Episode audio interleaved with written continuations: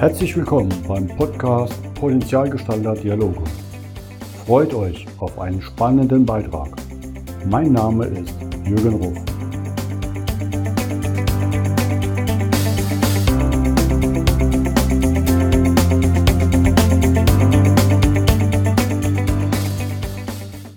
Willkommen zum heutigen Podcast. Bei mir zu Gast ist heute Rainer Krumm aus Ravensburg. Hallo Rainer. Hallo Jürgen. Danke für deine Zeit, dass du heute da bist. Danke für die Einladung. Lass mal vielleicht kurz etwas über dich erzählen. Du bist vom Hause aus Diplom-Wirtschaftspädagoge, hast an der Ludwig-Maximilian-Universität in München studiert mit Schwerpunkt strategische Unternehmensführung im Wahlfach politische Wissenschaften. Du hast sehr viele intensive Ausbildungen, Zertifizierungen im Bereich Coaching und Personaldiagnostik gemacht. Hast schon über 23 Jahre Erfahrung im Bereich Training und Beratung ist Gründer und Geschäftsführer der Axigon GmbH und Gründer und Geschäftsführer des Nine Levels Institut für Value Systems. Markus Brandt hat schon in seinem, unserem letzten Podcast über Nine Levels gesprochen. Kannst du da vielleicht mal ein bisschen mehr darüber erzählen? Wie kamst du dazu? Ähm, es ist eine relativ, äh, da muss ich fast weit ausholen. Werte waren für mich schon immer sehr wichtig. Ähm, das äh, hat mir auch immer meine Mutter berichtet, dass äh, wenn in der Schulzeit irgendwas gegen meine Werte ging, dass ich da also relativ empfindlich auch reagiert habe. Und Werte waren für mich auch wirklich in meiner ganzen beruflichen Tätigkeit schon wichtig, ähm, weil ich glaube, Werte sind einfach die klassischen Antreiber, was Menschen und auch ganze Organisationen antreibt. Und ich habe ja auch das Vergnügen gehabt, in internationalen über 20 20 Ländern ähm, Seminare und Firmen begleiten zu dürfen und habe da auch festgestellt, dass eben das Thema Werte immer zentral ist. Und als ich dann meine Beratung Axiocon äh, gegründet habe, ähm, äh, die Axiologie ist die Wertelehre und Con steht für Consulting, also setzt sich auch der Name zusammen, war das eben immer so der Kern meines Businesses und so ist dann auch Nine Levels entstanden. Cool. Das hängt ja viel mit Spiral Dynamics zusammen. Ne? Und da ja. fallen mir so Sachen wie Chris Coven ein und ähm, Crave wie bist du an die drangekommen oder an diese Thematik? Ich bin ähm, auf diese Theorie zum ersten Mal 2004 im Rahmen von einer NLP-Master-Zertifizierung gekommen und die hat mich damals ziemlich geflasht, äh, weil ich plötzlich Themen anders verstanden habe. Ich habe verstanden, warum Seminarinhalte bei dem einen Kunden super funktionieren, beim anderen Kunden überhaupt nicht. Warum, ähm, sag mal, auch Methoden innerhalb vom Seminar sehr gut funktionieren und beim anderen Kunden halt auch überhaupt nicht. Und habe dann aber festgestellt, dass es quasi zu dem Thema Thema Spiral Dynamics noch kein deutschsprachiges Buch gab. Ähm, und wir hatten dann mit dem Buch Unternehmen verstehen, gestalten, verändern das erste deutschsprachige Buch geschrieben, zusammen mit Martina Bär und Hartmut Wiele. Und ich habe mich dann von Chris Cohen ausbilden lassen, also einen der Autoren von Spiral Dynamics in Südafrika. Und ähm, was mir aber immer wieder gefehlt hat, war so dieses wissenschaftlich valide Tool, ähm, das aber auch anschlussfähig ist an die, an die Business- und an die Management-Ebene. Und so haben wir quasi dann Nine Levels gegründet das ganze Theoriekonstrukt von äh, Spiral Dynamics und von Nine Levels ähm, geht quasi zurück auf Chris, ähm, nicht auf Chris Cohn, auf äh, Claire W. Graves, äh, der eben Entwicklungspsychologe am Union College war. Ähm, und wir haben auch da nochmal äh, tief getaucht und haben alle seine Grundlagen ähm, auch nochmal fundiert auseinandergearbeitet, um dann diese Biografie auch über ihn zu schreiben. Insofern hängt quasi Spiral Dynamics und Nine Levels hängt insofern zusammen, dass wir die gleichen Wurzeln haben. Mhm. Das heißt, die wissenschaftliche Öffentlichkeit ist dann auch sichergestellt. Ihr habt, glaube ich, auch einen Beirat, ne, der das Ganze Genau, wir haben zwei Professoren in unserem wissenschaftlichen Beirat, haben ähm, also auch die Themen Reliabilität, Objektivität und Validität haben wir messen lassen, äh, haben das auch publiziert im Journal for Applied Leadership and Management. Äh, und weil diese Wissenschaftlichkeit uns eben sehr, sehr wichtig ist, dass wir ein profundes ähm, Produkt machen möchten, mit dem man eben die Wertesysteme von Personen, Gruppen und ganzen Organisationen messen kann. Mhm. Jetzt schauen wir mal vielleicht ein bisschen in die Praxis, weil viele von der Wissenschaftlichkeit ja immer abgeschreckt sind. Mhm. Ich weiß am Anfang, als ich bei dir die Ausbildung machen durfte, hast du ja auch gerade so ein spannendes Projekt gehabt, weil du selber Segelflieger bist. Und was ja vielleicht nicht so das Typische ist, ne? weil es war, glaube ich, die weibliche Segelflugnationalmannschaft und was hat das mit Nine Levels zu tun? Ähm, ja, das ist äh, auch das spannend. Ich bin äh, seit über 30 Jahren Flieger, ähm, fliege hauptsächlich Gleitschirm und Motorschirm und habe aber auch mit verschiedenen Nationalmannschaften bei den Drachen- und Gleitschirmfliegern gearbeitet. Und die Segelflieger-Nationalmannschaft kam auf mich zu über noch ein anderes Buch, das heißt Mentales Training für Piloten und wollten sich quasi mental auf die äh, Weltmeisterschaft vorbereiten in Frankreich. Äh, das war vor drei Jahren und äh, wir haben eine Kombination gemacht aus dem Mentaltraining aber auch, welche Werte muss ich haben, um erfolgreich zu sein. Und man muss sich das so vorstellen, das sind ähm, äh, sehr, sehr erfolgreiche Fliegerinnen, die äh, aber alle Weltmeisterin werden wollen. Ja, und die Frage war, wie müssen wir ticken, damit wir möglichst viele Titel holen? Also man, es gibt drei Kategorien äh, oder drei äh, Gruppen. Man sagt, es ist, sagen wir so, es gab quasi neun Medaillen zu holen. Ja, und das Ziel war natürlich möglichst viele zu bekommen. Und das steht ganz stark mit den Werten zusammen. Das heißt, wie muss ich mich verhalten ähm, am Flugplatz, in der Luft, während dem Wettkampf? Ähm, und äh, es kam eben heraus, dass sie viel, viel mehr zusammenarbeiten müssen, viel mehr kommunizieren müssen, viel mehr im den Teamgeist, obwohl jede einzelne Weltmeisterin werden will, äh, den rauszuarbeiten. Und da haben wir eben das Nine-Levels-Profil genutzt, um die eigene ähm, Wertesysteme zu messen, aber auch wie müssen wir als Nation Nationalmannschaft ticken. Und das Coole war, ähm, von neun möglichen Medaillen haben sie sechs geholt ähm, und bin da natürlich persönlich stolz wie Bolle, dass ich da vielleicht einen ganz kleinen Beitrag dazu äh, machen konnte. Und ähm, die Sue Kusbach, die ist äh, vierfache Weltmeisterin inzwischen, ähm, die hat äh, also von den Nine Levels wirklich geschwärmt, weil sie gesagt hat, das hat sie persönlich extrem weitergebracht. Cool. Kannst du da mal noch ein praktisches Beispiel machen? Weil ich glaube, da ist ja auch viel Navigation drin. Was hat das zum Beispiel mit Nine Levels zu tun? Die äh, Navigations- und technische Seite Seite ist mit Nine Levels gesprochen eher so eine blaue, sehr strukturierte, analytische, verlässliche Seite, aber auch ähm, wenn die im Wettkampf sind, ähm, man muss sich das so vorstellen, die sind dann vielleicht sechs Stunden in der Luft. Und es geht natürlich immer darum, Winde und Thermiken zu finden. Und das ist natürlich unsichtbar. Und im Teamsport ähm, ist es natürlich dann hilfreich, wenn ich zum Beispiel sage, Mensch, äh, Jürgen, fliege rüber zu mir, wir haben hier ein tolles Steigen, hier können wir richtig ähm, Höhe gewinnen.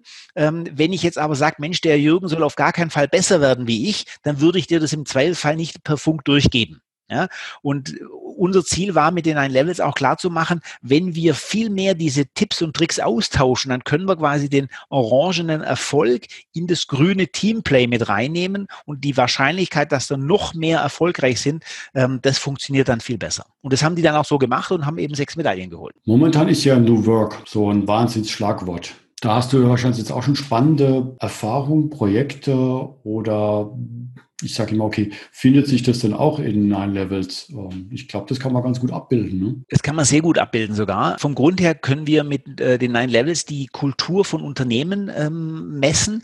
Und die Frage ist bei neuen Arbeitskonzepten eben wie New Work oder ob das Lean Management, ob das Agilität ist, ob das äh, Holacracy, wie auch immer die ganzen Konzepte heißen, die alle für sich sehr gut sind. Aber die Frage ist, passt es überhaupt zum Markt und passt es zur Firma? Und ist der Reifegrad der Firma schon so weit, solche Konzepte einführen zu können. Ähm, als Beispiel, wir haben bei einem Organisationsentwicklungsprojekt bei einem sehr, sehr hierarchischen Unternehmen, haben wir einfach festgestellt, da war das Management auf einem Silicon Valley Ausflug und haben sich Apple und Google äh, und Zappos angeschaut und haben dann plötzlich gemeint, sie müssten in, in Deutschland äh, einen Tischkicker, ein Bällebad und so einen Boxsack aufhängen und dann ist plötzlich New Work und das funktioniert natürlich überhaupt nicht, ja. Das heißt, ich muss mir gucken, wie tickt denn eine Organisation, wie reif sind die schon und sind die auch bereit für solche Konzepte? Und passt auch überhaupt zum Marktumfeld. Ja, also, und das erlebe ich ganz häufig, dass eben jetzt so eine, eine neue Theorie, die auch sehr gut ist, ähm, auch publiziert wird, äh, gepusht wird, aber es muss ich mir immer gucken, passt es überhaupt. Ja, und ähm, ich habe auf der Zukunft Personal äh, einen Vortrag gehalten, der ist übrigens auch bei YouTube zu äh, finden, der heißt, äh, warum New Work ähm, und moderne Arbeitskonzepte scheitern. Und da gehe ich eben genau darauf ein, dass es eben, es kommt immer wieder auf die Passung drauf an. Mhm. Das heißt, da kann man nicht einfach eine Abkürzung machen nach dem Motto Knopfdruck. Ich will jetzt aber, sagen wir mal, hier auf den gelben oder türkisen Level steigen ähm, für New Work-Ansätze, auch wenn ich noch tiefblau bin, sondern da, da muss ich trotzdem erstmal Organisationsentwicklung durch die ganzen Phasen durchgehen. Genau, und das ist aus meiner Sicht eine, eine der größten Erkenntnisse aus dem ganzen Modell, einfach zu verstehen, welchen Entwicklungspfad, und das ist eben empirisch erforscht auch von Professor Graves, welchen Entwicklungspfad macht jede Person, auch jede Organisation mit und äh, warum ich eben auch manche Ebenen nicht überspringen kann. Ich hatte erst neulich ein, äh, ein spannendes ähm, äh, Projekt bei einem Unternehmen, Maschinenbauunternehmen in der Nähe von Fulda. Da hat mich der Geschäftsführer angerufen und hat gesagt, ähm, Herr Grumm, ähm, wir würden Sie gerne mal einladen, weil ich habe Ihren Vortrag angeschaut, wir möchten New Work einführen und wir haben alle Fehler, die Sie beschrieben haben, haben wir alle gemacht. Ja? Ähm, und der war ganz begeistert, dass er gesagt hat, Mensch, und jetzt verstehe ich plötzlich, warum es eben nicht funktioniert hat. Ja? Und jetzt haben wir gemeinsam einen Maßnahmenplan aufgebaut und so eine Roadmap äh, entwickelt, wie die sich langfristig dorthin entwickeln müssen. Aber das wird noch eine Reise sein und es funktioniert eben nicht von heute auf morgen. Mhm. Das heißt, gerade diese Mittelständler, die ja oft nur patriarchisch geführt sind, was ja, wenn man die Nine Levels leider anschaut, sehr weit unten ist. Ja. In New Work ist ein langer Weg. Ne? Äh, ja, und das ist, ähm, also wenn es ein klassisch patriarchisch geführtes äh, Unternehmen ist, äh, was ja super erfolgreich sein kann, was, äh, wo sich auch viele Menschen wahnsinnig wohlfühlen, ja, ähm, und ich bin ein großer Freund von, von solchen eigentümergeführten äh, Organisationen, weil da oft einfach viel Erfolg ist und die Leute auch wirklich viel bewegen können. Aber wenn ich hier jetzt äh, vielleicht wirklich aus einer klassischen Patriarchennummer in eine, eine sehr offene, kooperative kreative, sehr menschenorientierte Welt komme, äh, dann kann das nicht funktionieren. Und wir erleben das oft auch bei so Nachfolgeprozessen, wenn quasi der Patriarch abdankt und die nächste Generation übernimmt, die aber vielleicht mit so einer New Work-Denke äh, die Firma leiten wollen, äh, dann klafft es auseinander. Ja, da entsteht erstmal Rot, da entsteht ein Wildwuchs, da entsteht Chaos, ähm, die, die Kennzahlen kippen meistens auch ab. Und dann ist oft der Moment, wenn der Patriarch wieder auf den Tisch haut und sagt, so Freunde, ich habe euch gesagt, das geht nicht, äh, deswegen machen wir es anders. Mhm. Ich glaube, da ist halt die Frage, muss es denn dann unbedingt immer die Leiter hochgehen, ne? die Treppe wie im Bild dargestellt. Ja. Da wäre es ja vielleicht sinnvoll, unten zu bleiben, ja. sich aber ein paar Facetten rauszunehmen, wie Wertschätzung, äh, Menschenorientierung, die ja eigentlich auch ein Kernelement sind bei New Work.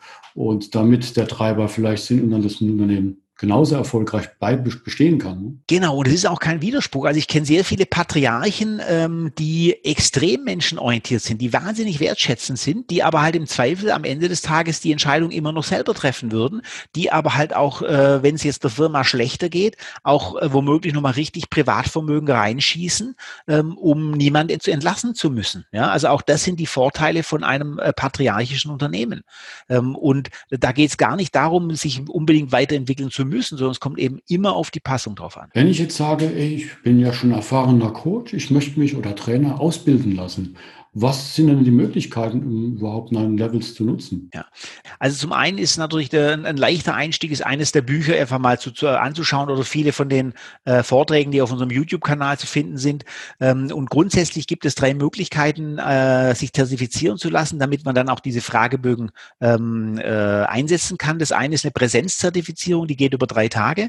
Die zweite Variante ist eine Blended Learning Zertifizierung. Das heißt, ähm, es gibt viel Online-Material ähm, mit das man sich quasi selber aneignet, äh, um dann gemeinsam äh, in einem Tag äh, vor Ort oder auch äh, inzwischen gerade zu Corona-Zeiten äh, digital gemeinsam an den Themen arbeitet. Und die dritte Variante ist eine komplette Online-Zertifizierung, von der man quasi völlig unabhängig ist, wo man ist.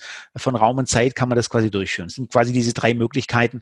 Äh, aber weitere Informationen gibt es da auch auf der ninelevels.de Seite. Mhm. Und die ist natürlich unten in den Metadaten vom Podcast hier mit drin. Super. Genauso wie die 30 Minuten Bücher die ihr erstellt habt in verschiedenen Themen, weil ich glaube, die sind ein super Einstieg. Ne? Ähm, was habt ihr mittlerweile abgebildet? Diese 30-Minuten-Bücher im Gabal Verlag sind aus meiner Sicht deswegen so super, weil sie Themen ganz kurz knackig auf den Punkt bringen. Und da haben wir drei Bücher geschrieben. Zum einen, das eine heißt 30 Minuten für werteorientiertes Führen. Da geht es, wie es der Titel schon sagt, um das Thema Führen. Also wie führe ich aus meinen Werten heraus? Wie führe ich aber dann einen Mitarbeiter, der vielleicht andere Wertesysteme hat? Das zweite Buch ist Innovationskultur. Ähm, da geht es, welche ähm, welcher Level geht wie mit Innovation um und welche Innovationstechniken passen denn überhaupt auch zu welcher Kultur. Also nicht jede Innovationstechnik, die im Moment gerade hip und cool ist, passt auch zur Firmenkultur. Und das dritte ähm, ist ein, auch ein ganz spannendes Buch, das habe ich zusammen mit Sonja Wittig geschrieben. Ähm, da geht es um Teamkultur. Das heißt, wie muss unsere Teamkultur ticken, damit wir erfolgreich sein können? Und äh, das, da räumen wir auch mal so ein Stückchen mit dem Mythos Team auf, weil Team ist nicht immer die richtige Lösung und äh, die Teams müssen halt auch so wieder funktionieren, dass es zu den Herausforderungen passt. Spannende Bücher. Ich habe sie alle zu Hause natürlich gelesen und im Regal stehen. und kann nur sagen, wenn ihr reinstubern wollt in Nine Levels, in die verschiedenen Themengebiete, Lest euch das mal an oder besucht mal rein auf seiner Webseite eine Ausbildung, die äh, sehr erlebenswert sind. Dankeschön. Rainer, ich sage schon mal herzlichen Dank für deinen Besuch heute mit dem Ausblick. Wir hören uns wieder. Gerne. Denn wir werden garantiert auch mal Organisationsentwicklung tiefer legen hier in einem der nächsten ja. Podcasts. Bleibe weiterhin gesund und ich freue mich auf unser nächstes Treffen beim nächsten Wertesummit. Ich mich auch. Vielen Dank, Jürgen, für die Einladung. Besten Dank. Danke, Rainer. Tschüss. Tschüss. Ciao.